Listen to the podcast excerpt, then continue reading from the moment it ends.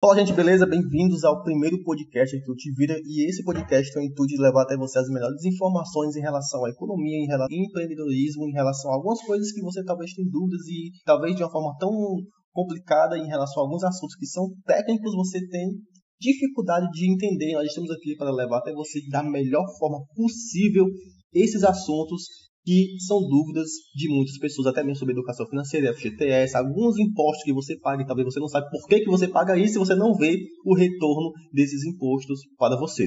É, meu nome é Jonathan, estou aqui para ajudar vocês também a entenderem esses conceitos econômicos, de investimentos, do ambiente de negócios e espero que o nosso podcast ajude na vida prática de cada um. Quem fala é Ezequiel da Silva e estamos aqui para trazer um pouco de entretenimento nessa área né, de economia e vamos tentar aí sanar algumas dúvidas, né? Vamos sanar de, forma simples e descomplicada, né? Vamos falar que o tema de hoje é economia versus Estado. Nosso amigo.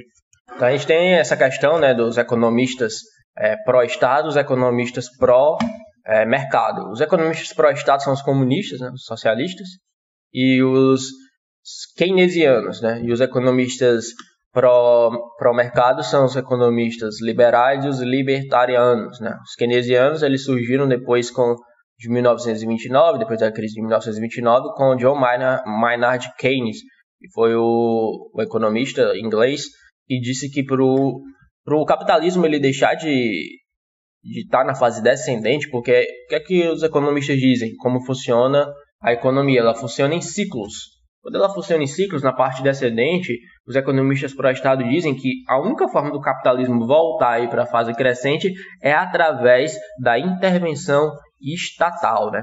E já os economistas pró-mercado dizem que não. No curto prazo ela não vai voltar na fase crescente, mas no, longo, no médio e longo prazo a economia vai voltar, ela vai ressurgir naturalmente, guiada como Adam Smith falou, guiada pela mão invisível do mercado. As transações voluntárias elas nunca vão se extinguir.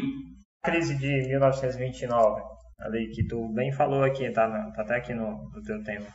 Explica um pouco mais sobre ela aí. A crise de 1929 é que teve o boom né, da, da bolsa de valores. As pessoas começaram a comprar ações, comprar ações, comprar ações, aí criou uma bolha, né? Aí por causa que o investimento que, que as empresas pegavam do, do, do lucro dessa, dessas ações, eles botavam na produtividade, só que isso não, não, não se tornou no, realmente um aumento de demanda, né? As pessoas não conseguiram ir no mesmo ritmo da oferta. Aí o que aconteceu? Teve uma, um super estoque, né? Geração de estoque. Como as pessoas não conseguiram acompanhar a, a demanda, né? A oferta, não conseguiram demandar no mesmo ritmo da oferta, ficou estoque, né?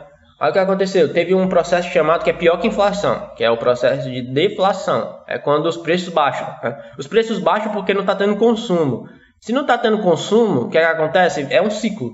As empresas não vão, não vão ter dinheiro, né? Não vão ter dinheiro. Se elas não têm dinheiro, como é que elas vão contratar? Aí gerou desemprego, aí as pessoas diminuem, diminuem mais ainda o poder de compra do pessoal. Aí o pessoal que tinha ação começou a vender ação, começou a vender ação em vez de comprar, porque as empresas valorizaram o poder, de o poder de, no mercado delas. Aí o que aconteceu foi que o, o, a, a, bolsa quebrou, a bolsa de Nova York quebrou. Aí as bolsas pelo mundo foram quebrando, né? Porque os Estados Unidos ele era o centro, né? Até hoje é o centro da economia mundial. Qualquer coisa que acontece nos Estados Unidos, se eles aumentam a taxa de juros em 0,5% lá, causa efeitos no mundo todo principalmente nos países emergentes. Por quê? Porque o pessoal aumentou a taxa de juros lá, vamos comprar os títulos públicos de lá, porque o dólar é a moeda mais forte do mundo. É, aí tira dinheiro, por exemplo, do Brasil, tira o dinheiro do Brasil, tira o dólar do Brasil, o que, é que acontece? O dólar, o real desvaloriza mais ainda aqui no Brasil, entende? Pronto, ah, só, que... só, terminando aqui o negócio da crise de 1929. O efeito que teve no, no Brasil. Getúlio Vargas, Vargas era o presidente da época Aí o Brasil exportava muito café para os Estados Unidos. Aí os Estados Unidos tinham mais dinheiro para comprar café, começou a queimar café aqui para o café não apodrecer. Gerou Sim. até estoque no Brasil. Né? Hum. Além de gerar estoque nos Estados Unidos, gerou estoque no Brasil. Qual é a influência em que o Estado ele coloca no mercado? Como isso afeta aquela pessoa que está ali, que às vezes nem acha que não, isso só afeta os empresários, a pessoa que está ali recebendo seu salário não, não afeta tanto, a pessoa às vezes nem percebe que isso está afetando ela é, e vai afetar a longo prazo. A principal influência é a taxa de desemprego, né? Porque quando o Estado ele regula demais a, ou tanto o ambiente de negócios, né, o mercado financeiro e, e o ambiente de o ambiente prático, né, para a parte burocrática para colocar uma empresa, coloca muitas barreiras para o pessoal entrar no mercado. E quando entra no mercado tem mais barreiras ainda. Aí, aí depois reclamam o Estado, as instituições estatais reclamam porque o pessoal não consegue empreender, não consegue empreender por causa do Estado. Né? Então, tem a taxa de desemprego alta por quê? Por causa que bota muito, muito, muito tributo, muito, muito imposto. Aí como é que o cara vai, vai investir tanto na produção se tem uma carga tributária tão alta? Entende? Aí o cara não vai precisar demandar mão de obra, o empresário. E outra coisa, os economistas pró-Estado sempre antagonizam os empresários. O, empresário sempre é o explorador, aquele que vai te pegar e, e te roubar e não vai deixar tu crescer. Mas na verdade, lógico, que tem empresários que. O ser humano é ruim, né? Sim. Mas o Estado ele é pior que o empresário. Né? Porque o empresário ele sempre vai querer contratar, ele sempre vai querer maximizar o lucro. E para maximizar o lucro, ele vai precisar de mão de obra. O Estado ele poda o empresário. Você não pode, você vai até onde eu quero. Como é que ele faz isso? Ele faz isso de um tipo um socialismo gourmet que a gente vive, né? Ele tributa em absurdamente antes do cara começar a vender. Aí depois que o cara começa a vender, ele tributa mais ainda. É, a questão do, do som de valsa que eu comprei ontem com minha esposa. Teve, foi, eu comprei 4,80 foi, se eu não tivesse imposto, eu pagaria sem imposto, né? No mundo hipotético. Seria 3,60 mais ou menos que eu pagaria, né? Sem a questão da, da desvalorização cambial, que é culpa do Estado. Aí eu pagaria mais baixo ainda, provavelmente. O Estado ele, ele vai interferir tanto nos preços, né? Indiretamente, não necessariamente diretamente. Quando é diretamente é pior ainda. Por exemplo, na Argentina tem um, um presidente comunista. Ele, ele colocou tá, preço, o preço lá, o limite de preço, né, para controlar a inflação. Só que o que acontece? Começa a faltar mercadoria. Nem o empresário vai, o pessoal vai sair de lá, os empresários. Um tá deixando eu lucrar, eu tô tendo prejuízo. Hum. Aí isso gera uma porrada de desemprego, isso, isso falta comida no, no supermercado. Isso é uma interferência direta do Estado. A interferência direta é através da carga tributária, tanto na, na parte da produção como na parte de distribuição, que é altíssima e complicada. Ela fica mudando direto, né? Uhum. Para você conseguir é, investir no mercado financeiro. Tem, é muito complicado se você quiser investir muito dinheiro todo tipo de, de investimento tem um tipo diferente de tributo, um tipo diferente de retorno quando tu vai lucrar. E agora o Paulo Guedes, o, uh, o, governo federal, apesar de, de ter um viés mais liberal, está privatizando muito, está querendo taxar os dividendos, né? Dividendos. É complica mais ainda a situação. Então é desse jeito que, que interfere na, na vida prática. É taxa por, por cima de taxa, né, mano? Só, só complica mais, né, a nossa vida. É. É como eu estava até conversando com vocês, na empresa que eu trabalho, aconteceu aquela situação de que é, houve uma mudança de, de documentação, já para a empresa ficar aberta é necessário uma documentação, e essa documentação são caras para, para se tirar, e foi colocado uma documentação a mais, e foi necessário pagar algo a mais. Então você já percebe que para, para se manter uma empresa aberta, só para abrir a porta da empresa. Isso, você já está é, gastando. Já está gastando. Uhum. Como o Estado ele é meio ineficiente, apesar dele recolher muito, dele roubar muito, ele gasta mais. Ele, ele, por causa, porque o Estado é inchado, né? Aí quando o que acontece? É o outro problema que afeta a gente, né? Ele vai aumentar a taxa de juros, aí os, os títulos públicos que são indexados à taxa de juros ficam mais atrativos, né? O pessoal começa a emprestar dinheiro para o governo, literalmente. Aí o governo se endivida mais ainda, tem que pagar mais rápido, né? Isso a gente chama de rolamento de dívida. Eu me endivido para pagar minhas dívidas que eu preciso pagar em curto prazo.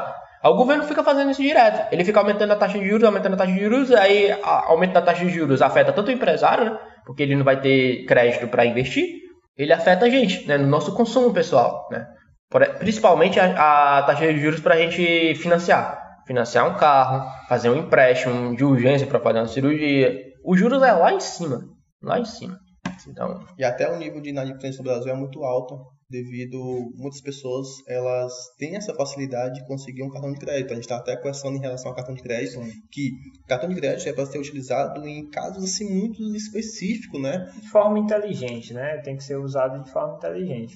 Como a gente estava conversando anteriormente, é, tem gente que usa o crédito, tipo, tem um limite de 500 reais e, tipo, supondo que a, a renda dessa pessoa seja 500 reais, ou seja, ela vai ter como pagar no próximo mês, né? Uhum. Então, mas se ela exceder isso, o limite vai para mil e ela só ganha 500, então, tipo, ela já tá gastando o que ela não tem, entendeu? Uhum. E aí fica mais complicado, aí vira uma bola de neve, né? Então, é, é, sobre isso, né? Teve uma coisa que existe muitas pessoas que conseguiram terminar suas faculdades por causa do FIES, né? Que mais a liberação de crédito estudantil. Mas tem muita gente que conseguiu fiéis e não, e não pagou fiéis. Uhum. Entendeu? Tem, muita- tem muita gente que. Então, essa liberação que o governo dá, de forma assim, às vezes até de, de falta de fiscalização, não estou nem dizendo que isso é errado, porque existem pessoas que não conseguem pagar a faculdade, porque precisam do fiéis, mas eu estou falando essa falta de fiscalização desses recursos que são disponibilizados de forma errada. Uhum. Entendeu? Então, assim, quando você dá um benefício para todo mundo e não é feita uma fiscalização, alguém tem que pagar essa conta. Ah, E quem paga Vai dividir para a população. divide para a população. Acha que o governo, que o Estado vai dar alguma coisa sem ter um, um retorno disso. Uhum. Né? Porque se sai dinheiro, precisa se entrar dinheiro. Isso. Aí o, e o Brasil ele é deficitário, sai mais do que, do que entra dinheiro, né? Sim. Mas questão, o auxílio, não é a questão do Bolsa Família aumentou, né? Mudou para o Auxílio Brasil. E aí o Auxílio Brasil é maior do que o Bolsa Família.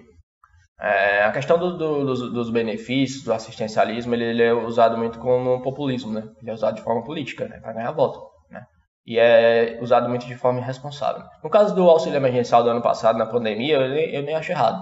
Realmente o pessoal Foi necessário. foi necessário porque o pessoal tinha que comer, né? Sim. Literalmente. Teve uma taxa de desemprego que foi lá pra cima, ela tava em 11, 11 e pouco por cento, foi pra mais de 14%, né? A máxima histórica da história do Brasil. Então, teve, o pessoal precisava comer. É, e o crédito, ele, ele é. O crédito no, no consumo das famílias, ele é usado pra comer também. Sim. O cara, ele não quer nem saber se ele não vai ter dinheiro pra pagar daqui, daqui 30 dias. Ele quer comer, ele precisa comer. É, é, e por que acontece isso? É aquele negócio que eu já comentei com vocês em off. Falta de educação financeira. Se era para ter alguma coisa obrigatória na grade curricular das crianças, depois da primeira infância, a partir dos 7 anos, era educação financeira. A criança, o brasileiro, ele tinha que desde criança saber poupar. O brasileiro não sabe poupar.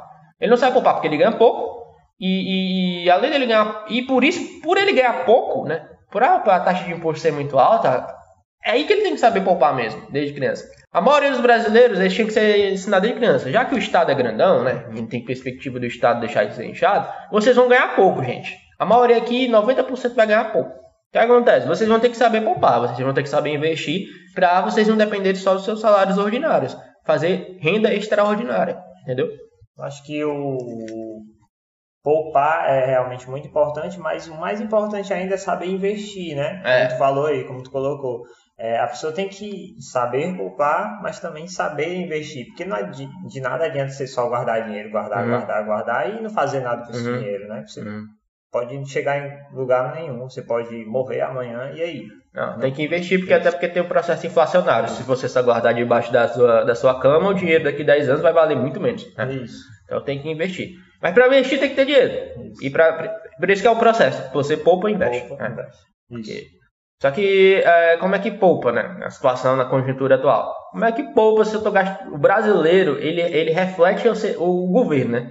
O governo ele gasta mais do que, do, do que, ele, do que ele arrecada. O brasileiro também. O brasileiro, a maior parte dos brasileiros gastam Gasta mais do que arrecada.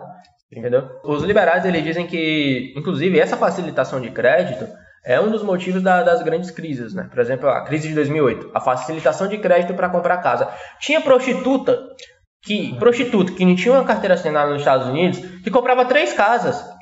Como é que esse povo ia comprar? Ah, o pessoal que comprava título ligado ao mercado imobiliário, que no caso brasileiro é a LCI, o pessoal não tinha um retorno. Por que não tinha um retorno? Porque quem tava comprando casa não tava pagando. Aí isso virou uma bolha da. Tem um filme, Pô, tem, é, tem uma bolha do cão Isso. Aí a bolha fura, meu filho, aí quebra tudo, né? É quebradeira geral. Aí, que... só no... aí, aí é o problema, não quebrou todos os bancos, parece que só quebrou o Lehman Brothers e quebrou outro lá grandão. Sim. E só teve um cara que foi preso, né? Foi.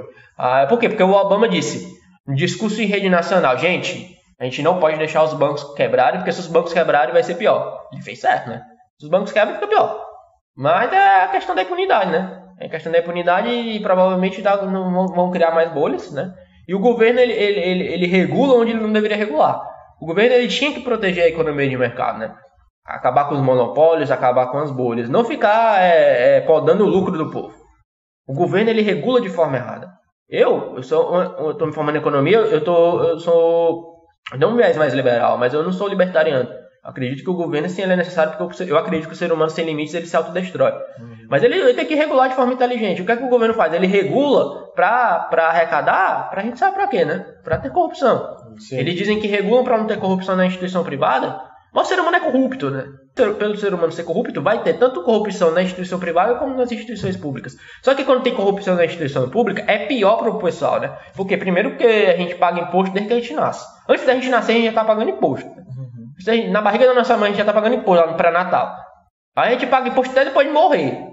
Né? Porque tudo para fazer lá o. Para comprar caixão é caro. A gente paga. Para você não passar o perreio quando você morre, no caso da sua família, você tem que pagar é, plano funerário.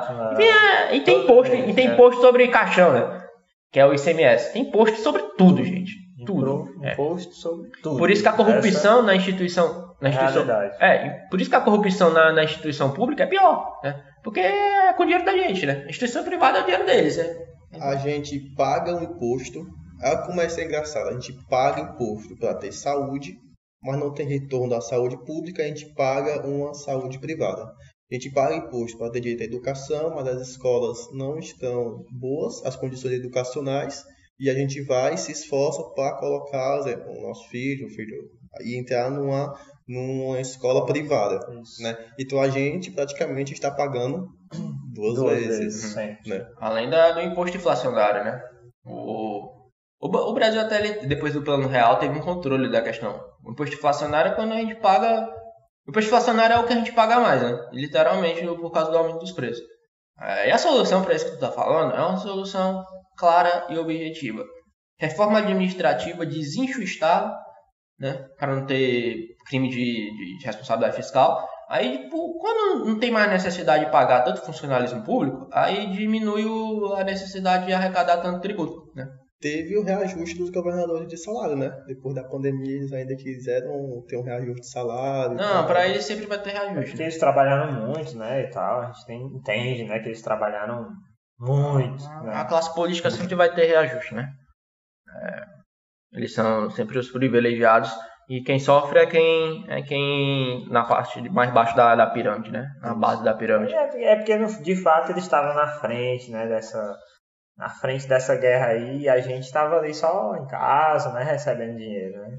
Eu estava é, fazendo um concurso público, né? E quem, e, é, quem estuda o SUS percebe que quando o SUS, o sistema foi implantado, foi para benefício das das monarquias, né? Uhum. Não foi para a sociedade, foi para a monarquia.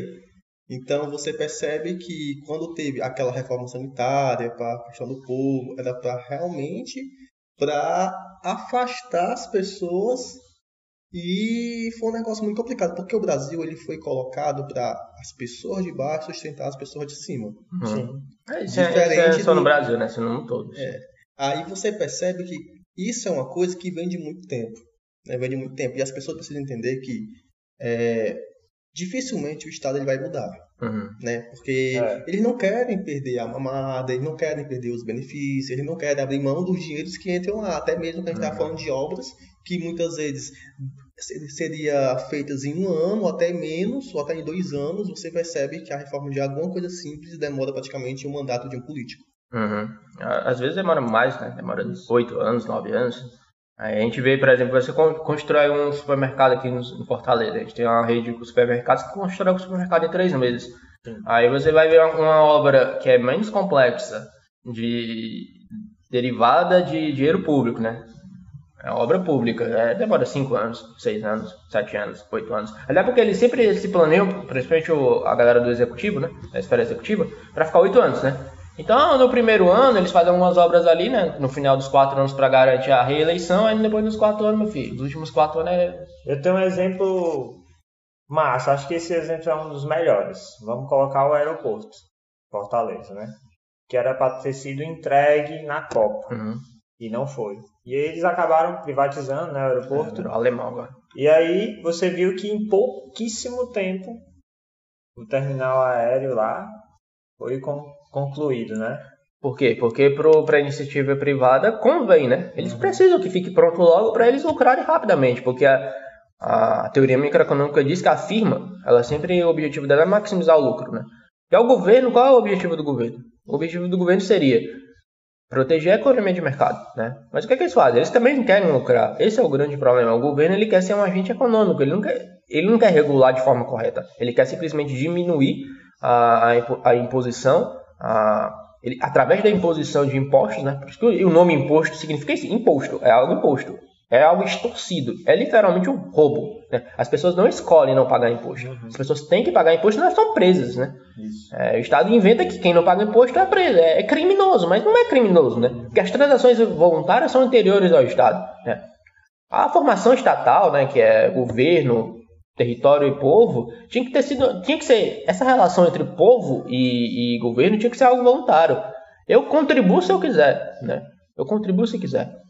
Eu, eu, eu vou querer atrás do SUS se eu quiser. Eu acho que isso é algo bem irreal na realidade que a gente está. Né? Até porque o governo ele tem que ter primeiro a reforma administrativa, depois a reforma tributária. O Brasil ele só uma reforma administrativa de verdade, impopular, acabar com esse negócio de concurso público, é, acabar com esse negócio de, de estatal e não só privatizar, ramificar as estatais e atrair investimento privado para crescer daqui de dentro e, e, de forma exterior através da simplificação tributária, deixar de ser tão difícil você entrar no mercado. Tem sempre essas barreiras da tributação altíssima e complicada, além, diminuir a, além disso, diminuir a, a tributação. Né? Aí vai ter concorrência. Tendo concorrência vai ser bom para todo mundo. Né? Vai ser bom para todo mundo isso. Ontem eu estava numa reunião, né? E foi aí uma, uma moça perguntou assim: por que, que existe tanto bancos digitais? Por que, que agora está aumentando tanto banco digitais? Antigamente era só Caixa Econômica, né? Banco Santander. Eu falei, são tudo farinha no mesmo saco.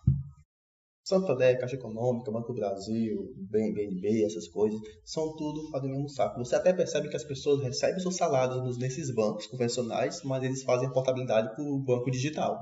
Né? Uhum. Porque não paga o boleto. Se você paga, tem banco que, se você emitir um boleto bancário, você paga 10 reais. Uhum. Já se você emitir a Nubank, a Nubank, eu uso a Nubank há anos. Então, se eu emito o boleto à vontade, eu não pago. Uhum. Então todos que eu.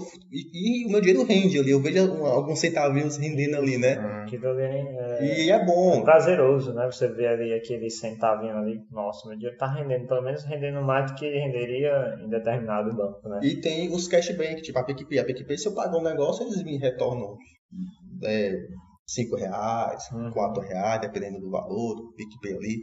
Mas as pessoas. O banco só tira dinheiro. É, o, o banco tradicional só tira dinheiro. Isso. Sim. É a gente vê que esses outros a gente tem vantagem, né? Algumas vantagens. É por isso que a galera migra, né? Não é à toa que o Nubank ele cresceu enorme, né? E cresceu uma, um crescimento enorme, exponencial, né? Então, é, é, é, bem interessante, né? A gente vê essa questão dos bancos, né? Dos bancos digitais. Sabe, Jonathan, até uma coisa que eu ia falar contigo, uma coisa que as pessoas não percebem. Alguns bancos existem aquele famoso crédito especial. Uhum. Você recebe lá seu salário, exemplo, tem lá, saldo em conta, mil reais. Mas lá embaixo tem mil e quinhentos. E você acha que esses mil e quinhentos é seu.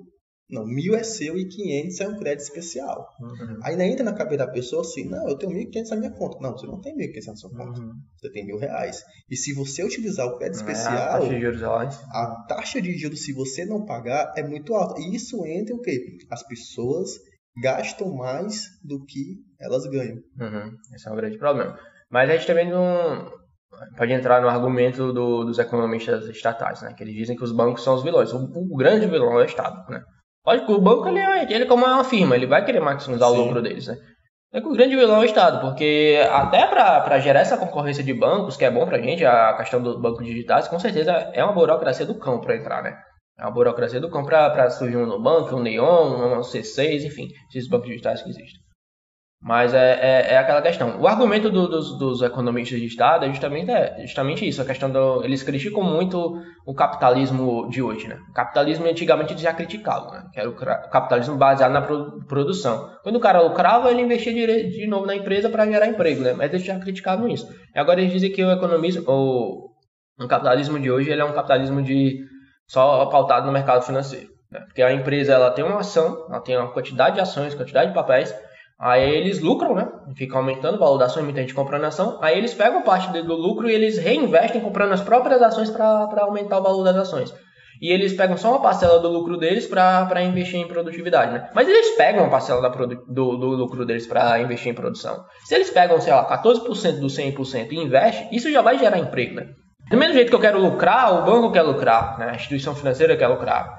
É, é, o problema é quando o, o Estado ele fica podando isso. O Estado sempre é o vilão, gente. O Estado é sempre o vilão. Aí pra você fugir tanto do, do- da, da taxa de juros. Por que a taxa de juros, taxa de juros do banco é alta? Porque a taxa do, básica do governo não é alta. Se a taxa, como fosse nos Estados Unidos. Os Estados Unidos é baixíssima a taxa de juros. Os países desenvolvidos a taxa de juros é alta. É baixíssima. A taxa de juros do banco é alta porque a, a taxa básica do governo é alta.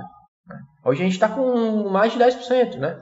E tem estimativas que vai terminar 2000, 2000, 2022 com mais de 12%. Mas por que o Banco Central aumenta? Quem aumenta a taxa de juros é o Banco Central. Por quê?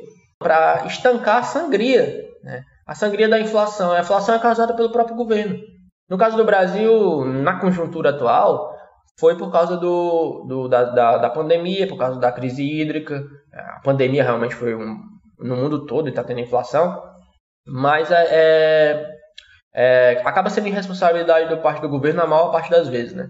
Por causa dos impostos, por causa da- do câmbio desvalorizado, por causa da- da- das taxas pra, de, de transporte. Ou seja, é difícil. O Brasil, no caso do Brasil, o Brasil é um país muito fechado né, pra, pra- no comércio internacional, diferentemente de outros países. Isso acaba incidindo sobre os preços, né? O- o- um dos grandes problemas do Brasil são os preços altos. Aí você vai nos Estados Unidos, ah, existe uma inversão, né? né? A carga tributária lá também não é tão baixa, isso é, isso é falácia. O problema é, é, é a, form, é a formulação da carga tributária americana, por exemplo. Por causa que lá a, a maior parte da carga tributária ela incide sobre o patrimônio. Né? O cara tem uma casa e para ele vender lá é mais caro, né? Não incide sobre a herança, né? Esse negócio de incidir sobre a herança é coisa de esquerda. Mas incide sobre o patrimônio. Já sobre o consumo lá é baixíssimo, né? Você vai lá e com 50 dólares você compra o equivalente que você vai comprar aqui com 400 reais, né? Sim. Lógico. E lá você ganha em dólar. Isso é importante falar. A gente ganha em real. Então aqui é diferente. Sobre patrimônio, a carga tributária é baixa. Sobre o consumo, que incide mais sobre as pessoas que ganham até 5 salários mínimos, é altíssima. Esse é o grande Sim. problema. É, tipo, tem algumas pessoas da minha família que são funcionárias públicas e o, o leão, quando vem, é mil pontos, Uhum. mil reais. né? Então, se o cara ganha 10, no final ele fica com uns 8 mil reais, 8 mil O sistema tributário brasileiro ele é regressivo. Ele incide mais sobre, proporcionalmente mais sobre os pobres. Né? 10% para um pobre é muito mais do que 10% para um rico. Uhum. Entende? O cara Sim. consegue viver com 90 mil. É a pessoa é que ganha, né? ganha, ganha 3 mil, tira 10%, tira 300 conto. Né? Tá, Fazendo só um exemplo aí, proporcional. 2.700 para um pobre é muito menos do que 90 mil para um rico. né? Uhum. Então tem, tinha que ser progressivo. Né? Sim. Na verdade, eu sou a favor de não ter nem imposto nem para rico nem para pobre. Né? Eu sou a favor disso, de ter, um- de ter contribuição. Só que se é, se é necessário para esse momento de transição, antes de ter uma reforma administrativa, que mudasse, né? A forma do, do- Já que não vai ter reforma administrativa, do jeito que eu, que eu, eu sei que tem que ter, não, vai, não vamos diminuir o funciona- funcionalismo público, a reforma tributária ela tem que inverter. né? Tem que incidir mais sobre quem, mais, quem tem mais capacidade de pagar. Porque isso fica naquela sensação, né, de que o nosso país poderia ser uma das potências, né, mundiais aí, né, em relação à riqueza, né? Uhum. Se a gente fizesse, se eles fizessem, né, o Estado fizesse a maneira correta, né, de, de cobrar os impostos, de investir, deixar, fazer com que as pessoas de fora viessem para o nosso país para investir também no nosso país, né? Um país tão rico que poderia realmente ser uma das potências mundiais aí. O Brasil ele tem um, mercado de ações, por exemplo, bem atrativo, né? A gente tem muitas empresas e tal. E mesmo assim, mesmo com essas dificuldades todas, o Brasil ele tem muito investimento. O IED, que é o investimento externo, ele está em, em máximas, né? Está muito alto, né? Imagine se não tivesse essas barreiras. Essa coisa que ela falou foi bem interessante. O Brasil seria uma potência econômica. Mas o Brasil não é potência econômica porque o, o, Estado, não o Estado- permite. o Estado não permite por quê? Porque não convém para isso. Não convém. Bom, gente, então você pegou aí um pouquinho do nosso podcast, como a gente falou aqui sobre mercado e Estado, né? Nós estamos chegando ao fim. Nós queremos trazer de forma mais clara, mais simples possível alguns assuntos para vocês. Vai deixar aqui na nossa descrição, no nosso áudio, no nosso podcast, no nosso e-mail. Você pode estar mandando perguntas, você pode estar mandando questionários, você pode estar dando dicas de assuntos que você gostaria de ouvir. E nós estamos chegando nas nossas últimas considerações finais. E a minha aqui é que você aprenda a poupar o seu dinheiro, você procure na internet cursos gratuitos sobre educação financeira. Tem vários vídeos no YouTube ensinando sobre educação financeira. Talvez no momento tão difícil que você fala, não, eu não tenho dinheiro para poupar. Mas talvez o, você ter dinheiro para comprar coisas que são, são bestas, são fúteis, né? Então talvez a sua futilidade, alguns, algumas coisas que você está comprando, está gerando é, complicações no seu dinheiro. Né? Então vale a pena você abrir mão de algumas coisas que não é necessário para você, para você juntar 20 reais, todo o valor poupado é importante. Né? Não venha pensar que ah, eu vou poupar quando tiver muito dinheiro. Não. Não vai dar certo, né? Então, essa é a minha opinião. Poupe e vai estudar educação financeira. É isso aí, gente. Aqui minhas considerações é que é justamente isso que a gente está querendo passar para vocês é vocês entenderem um pouco mais sobre questão de Estado, questão de impostos, questão de enfim, FGTS, investimento. Então vamos aprender a poupar dinheiro e saber investir o dinheiro. Invistam em conhecimento. Né? Isso aqui que a gente está passando para vocês é um conhecimento que a gente tem. A gente já tem uma certa experiência de vida mesmo, vivência mesmo de cada um aqui. É, são, dos, são pessoas qualificadas já que já estão formadas, já têm uma experiência vasta aí no mercado e estão buscando mais ainda, né? Então é, ouçam com carinho o que a gente está passando para vocês. E é isso aí. Queria agradecer a todos que ouviram. Né? Espero que esse seja o primeiro podcast do Tivira de muitos, de centenas, de dezenas, de milhares aí. A gente cresça pra caramba. E se você gostou mesmo, aí compartilha aí nos seus familiares aí para para ter engajamento. A gente quer engajamento, a gente quer movimentar a internet e a gente quer fazer a diferença. Valeu, galera. Valeu. Valeu.